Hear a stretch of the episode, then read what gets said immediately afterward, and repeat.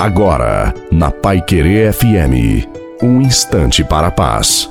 Boa noite a você, boa noite também à sua família. Coloque a água para ser abençoada no final da reflexão e que seja uma noite muito abençoada para todos nós. Minha alma bendize o Senhor e não esqueças nenhum de seus benefícios. Nas alegrias e provações, Exaltemos sempre o nome do Senhor.